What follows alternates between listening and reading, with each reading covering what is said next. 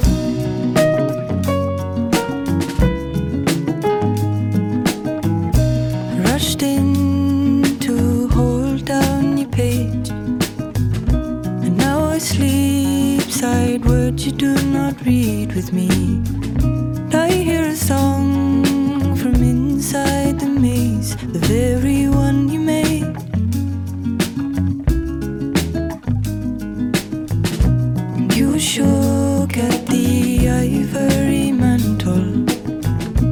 As a poet, I knew to be gentle. When you have a child, so begins the braiding, and in that braid you stay.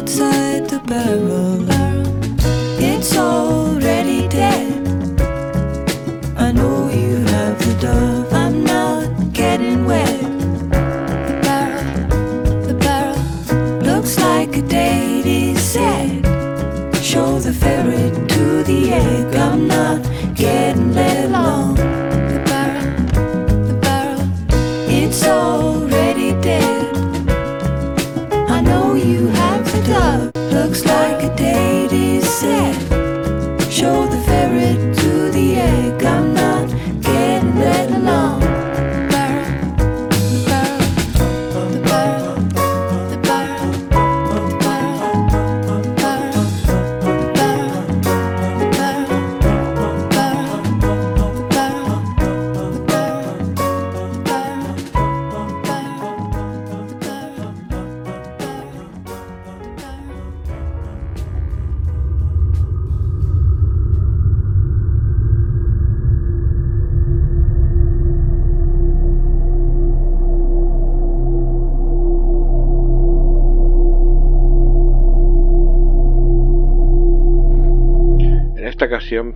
traemos a la biblioteca de Trantor una de las series de ciencia ficción más importantes de toda la historia. Se trata de la serie de la Fundación. Bien, eh, podemos decir que la serie de la Fundación en su conjunto consta de al menos 16 libros, escritos por Isaac Asimov entre los años 1942 y 1957 y luego otra serie entre 1982 y 1992. El número exacto es difícil de determinar porque la mayoría de ellos son novelas. Algunos son recopilaciones de relatos cortos que han sido hechos por muy distintos editores y de maneras muy distintas. Los textos esbozan una especie de historia del futuro. Se trata en verdad de una ficción tecnosociológica, donde los artefactos tecnológicos, fundamentalmente los robots, condicionan la organización social de modos que sorprenden e incitan a la reflexión.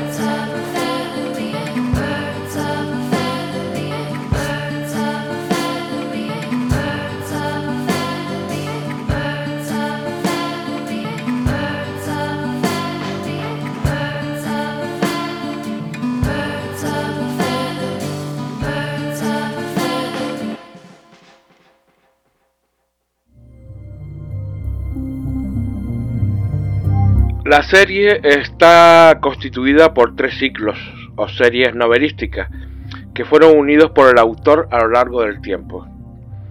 Aquí tengo que hacer una pequeña aclaración. El orden dado a continuación coincide mayoritariamente con el de lectura recomendado por Asimov, con algunas correcciones que surgen de la lectura de los propios textos y las inclusiones de textos posteriores antes señalados.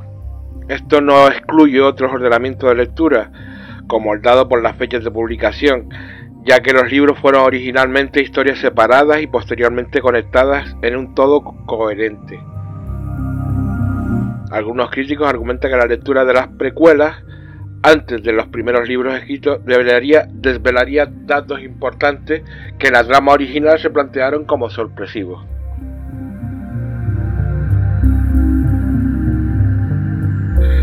El primer ciclo es el que se le ha dado el nombre de el ciclo de los robots. También se le ha dado el nombre de serie de los robots o ciclo de la Tierra. En este se narra el desarrollo de la ciencia robótica en la Tierra, los primeros esfuerzos colonizadores de la galaxia, los conflictos entre la Tierra y sus colonias y la influencia de los robots en el desarrollo de la colonización.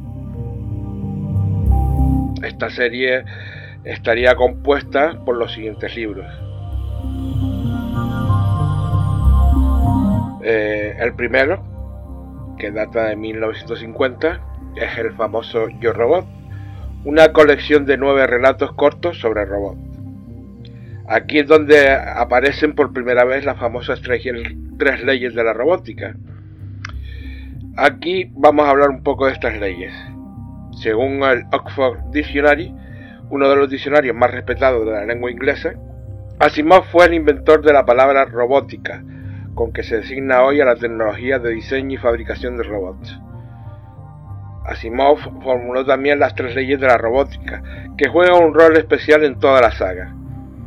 Asimov plantea que para evitar que se conviertan en una amenaza para la humanidad, no se deben construir robots autónomos que no las tengan incorporadas de modo imborrable en su programación. En muchas de sus obras plantea precisamente cuáles serían las consecuencias de no incorporar las tres leyes o de adulterarse o modificarse parcialmente alguna de ellas. Las tres, las tres leyes de la robótica de Asimov son las siguientes. Primera ley, un robot no puede hacer daño a un ser humano, ni por inacción permitir que un ser humano sufra daño. La segunda ley, un robot debe obedecer las órdenes dadas por los seres humanos, excepto cuando éstas entren en conflicto con la primera ley. La tercera ley nos diría que un robot debe proteger su propia integridad, siempre y cuando esto no impida el cumplimiento de la primera y de la segunda ley.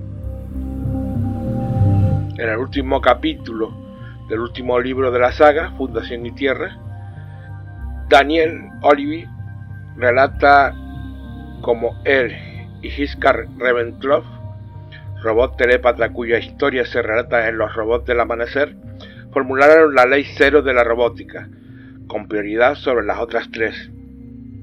En Robot e Imperio se explica cómo se creó esta nueva ley, con lo cual Asimov introduce un nuevo giro en la conducta de los robots en su historia. La ley cero nos dice que un robot no puede hacer daño a la humanidad ni por inacción permitir que la humanidad sufra daño. Esto modifica las otras tres leyes, las que deben cumplirse siempre y cuando no entren en conflicto con la ley cero.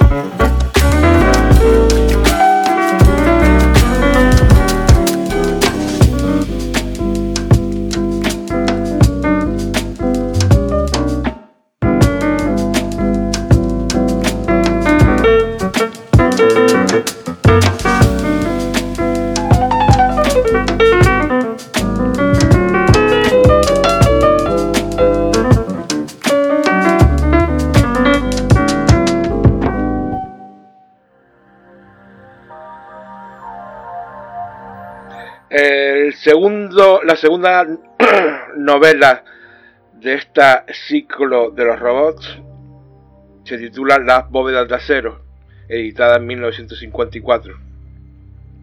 primera novela de robots humanoides. Transcurre en la Tierra en los siglos 47, cuando la colonización de la galaxia está estancada en 50 planetas. Se plantea por primera vez una solución a este problema en el sentido de su reanudación. La siguiente novela sería El Sol Desnudo de 1957, con el mismo protagonista, Elias Bailey. Es una continuación de la anterior, aparece por primera vez el planeta Solaria y una amenaza a toda la galaxia habitada. La cuarta novela de esta serie sería Los robots del amanecer, escrita en 1983. Bailey deberá resolver un enigmático bloqueo mental de un robot humaniforme en Aurora, planeta líder de los mundos espaciales.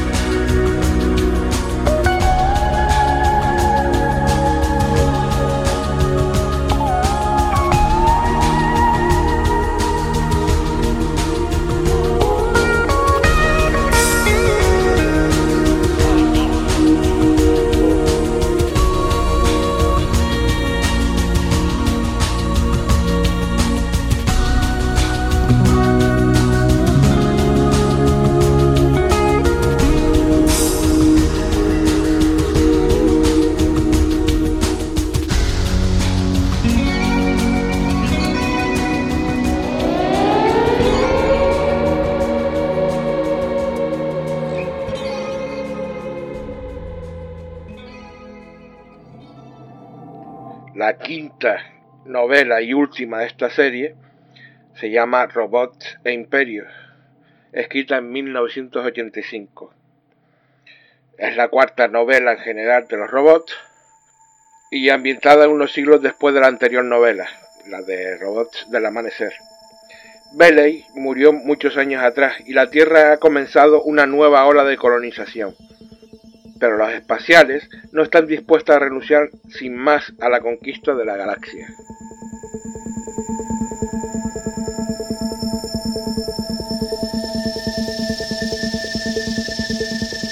A continuación viene el ciclo de Imperio, o trilogía del Imperio Galáctico, que narra la formación del Imperio Galáctico a partir de la aceleración de la colonización y las conquistas realizadas por Trantor el mundo rector que se encuentra en el centro de la galaxia. La composición de esta trilogía viene dada por los siguientes títulos. En la Arena Estelar, que es de 1951, en el que narra que el último de los 1099 planetas colonizados, en concreto se llama Tiran, inicia la colonización de los sistemas de la nebulosa del caballo son los primeros balbuceos para la formación del Imperio Galáctico. El siguiente libro sería Las corrientes del espacio, escrito en 1952, que nos narra la expansión de la Confederación de Atlantor, con solo cinco siglos de existencia. Abarca ya la mitad de la galaxia con un millón de planetas habitados.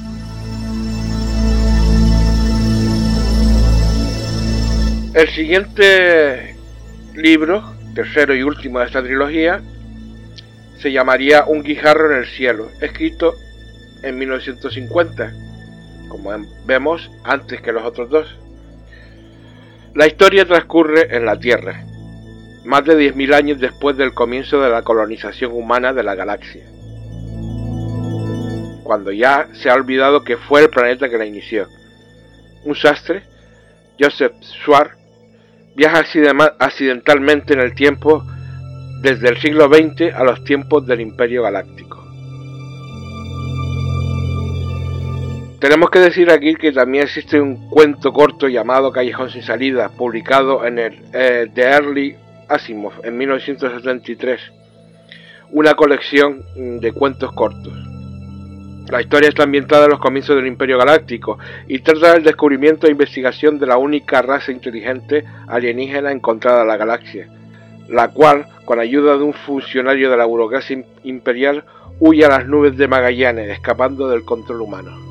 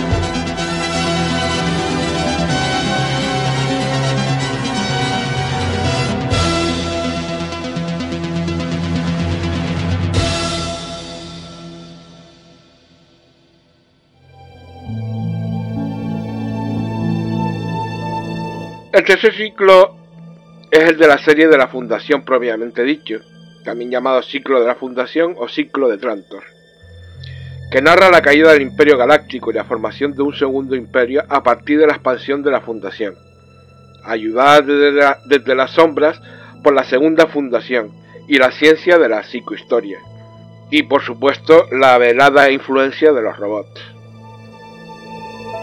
Podemos decir que los libros pertenecientes a este ciclo son los siguientes. Preludio a la Fundación, escrito en 1988. Primera precuela de la serie de la Fundación, Harry Seldon esbozaba las bases de la psicohistoria y queda atrapado en una competencia política por obtener sus conocimientos.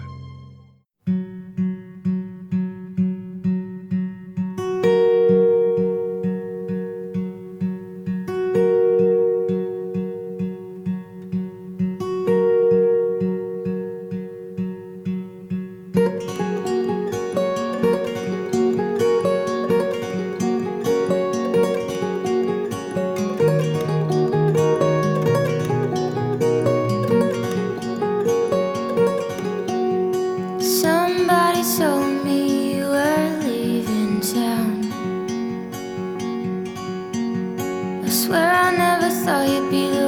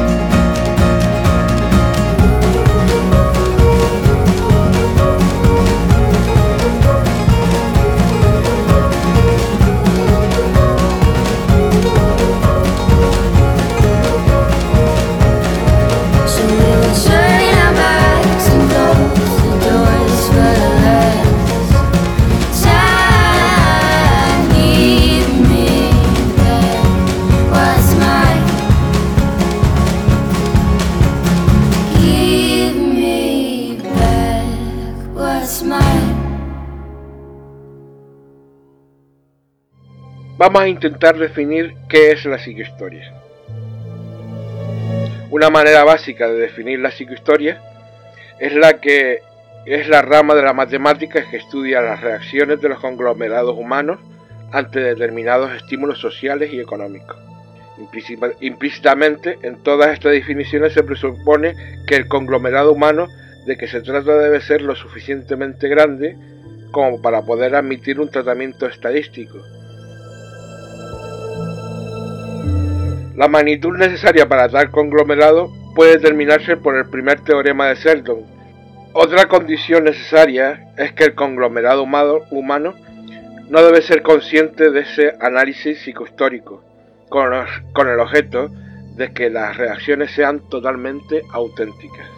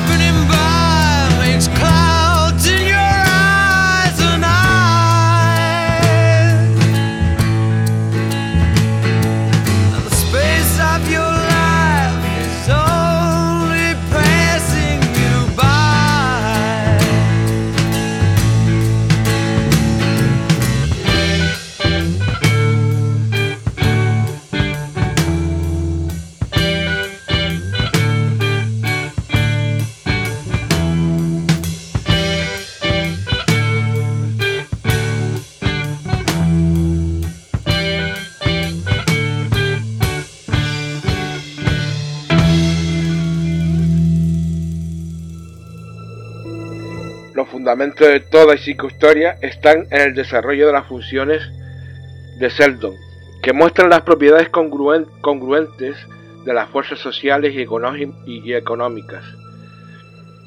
En todos los libros de la saga Asimov enfatiza la importancia de los factores culturales y ejemplifica maneras de promover los positivos y de eliminar, atenuar o sortear los negativos.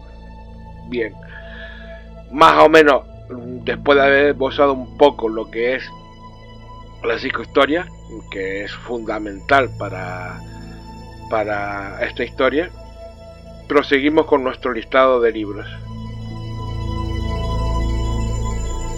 El siguiente y segundo libro de este ciclo de Trantor se titula Hacia la Fundación, editado en 1993.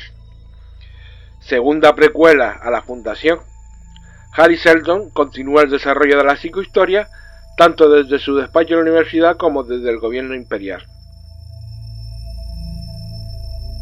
La tercera novela, y por la que seguramente habremos empezado todos los que hemos, hemos leído esta, esta serie, es la original, La Fundación, escrita en 1951. Está como la primera novela de la Fundación. Relata los comienzos del largo camino de la Fundación hacia la creación del Segundo Imperio Galáctico. La segunda novela sería La Fundación e Imperio, de 1952. Segunda novela sobre la Fundación Cuenta la colisión del imperio con la fundación y su posterior caída y muerte.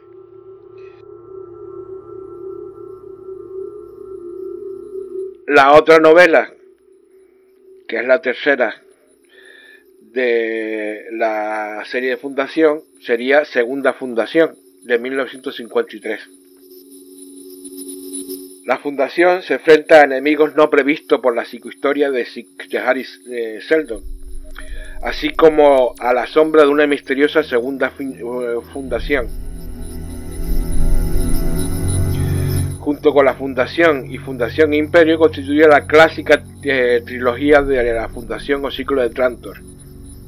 Esta trilogía fue originalmente publicada por entregas en relatos cortos en la revista Austin Science Fiction de John Campbell y galardonada con el premio Hugo en 1966 a la mejor serie de ciencia ficción de todos los tiempos. Estas tres novelas pueden ser leídas independientemente del resto de la serie. La penúltima novela de esta serie sería editada en 1982 y se llama o se titula Los límites de la fundación. Continúa con la historia, la historia de la fundación lo que comienza, lo que comienza siendo una búsqueda del planeta Tierra lleva a un descubrimiento increíble. La última novela de la serie en, total sería la llamada Fundación y Tierra, editada en 1986. Última novela sobre la fundación que finaliza la serie. Termina donde empezó todo, la Tierra, y llevará a descubrimientos asombrosos.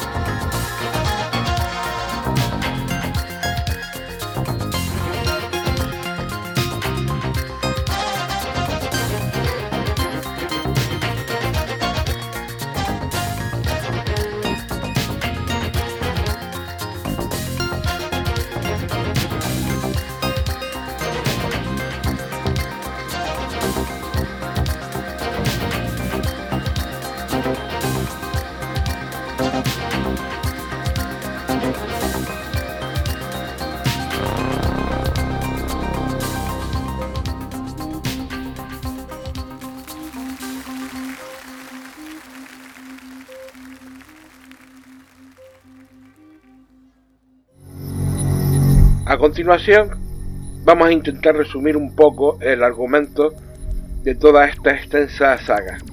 Vamos allá.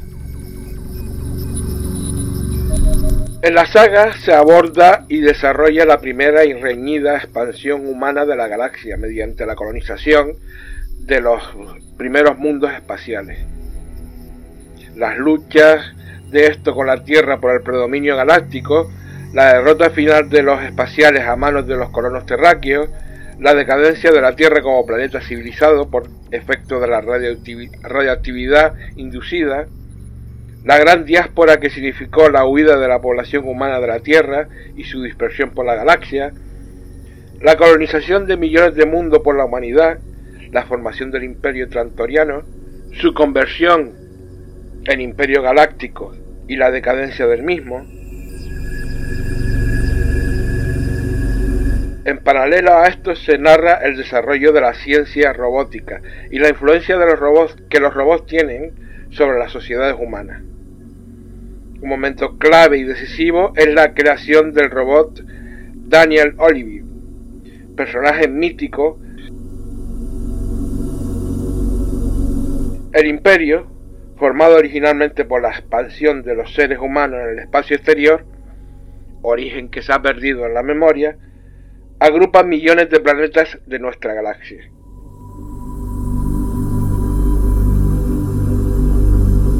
Su decadencia sucede en un futuro muy lejano. Y el planteamiento central es el problema de evitar el dolor y la destrucción de vidas y bienes que se produciría con la desaparición de su sistema absolutista de gobierno galáctico. Para minimizar el daño, ya que la caída del imperio es inevitable, se crean dos poderosas organizaciones, una pública, la primera fundación, y otra secreta, la segunda fundación, situadas en extremos opuestos de la galaxia. Servirán de promotores de la gestación de un segundo imperio galáctico. Las medidas a tomar son las dictadas por una ficticia ciencia aplicada, la psicohistoria, que ya la hemos definido anteriormente que permitirán reducir el inevitable periodo de caos a solo mil años.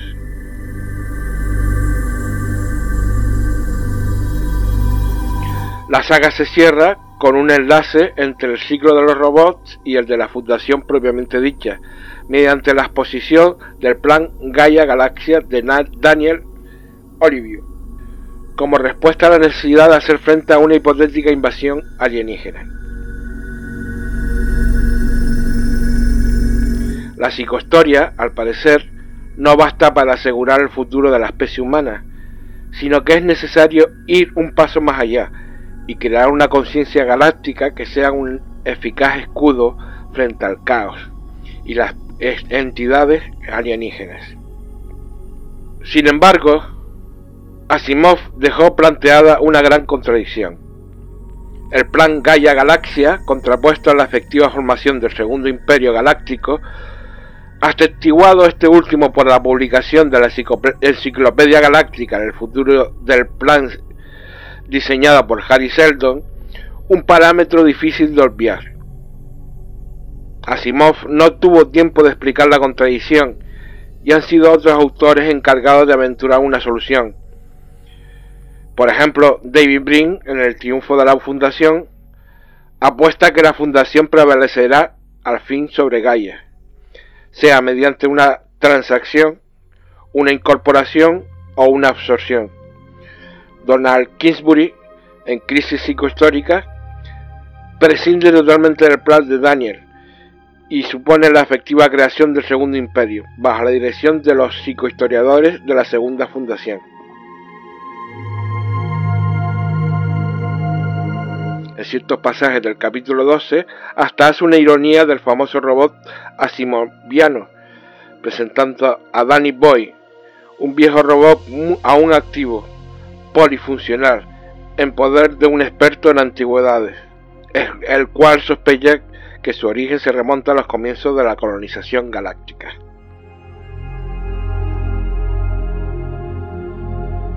Como vemos, no se trata de burdas historias de monstruos verdes con ojos saltones, ni de vaqueros espaciales.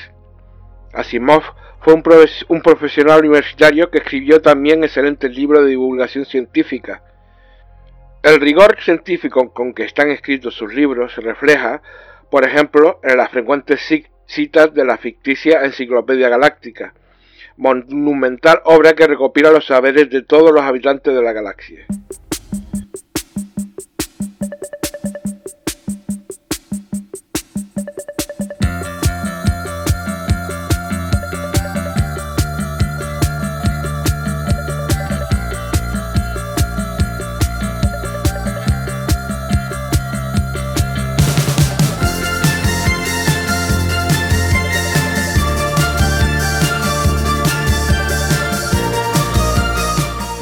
Bueno gente, hasta aquí nuestro pequeño homenaje, resumen a esta serie.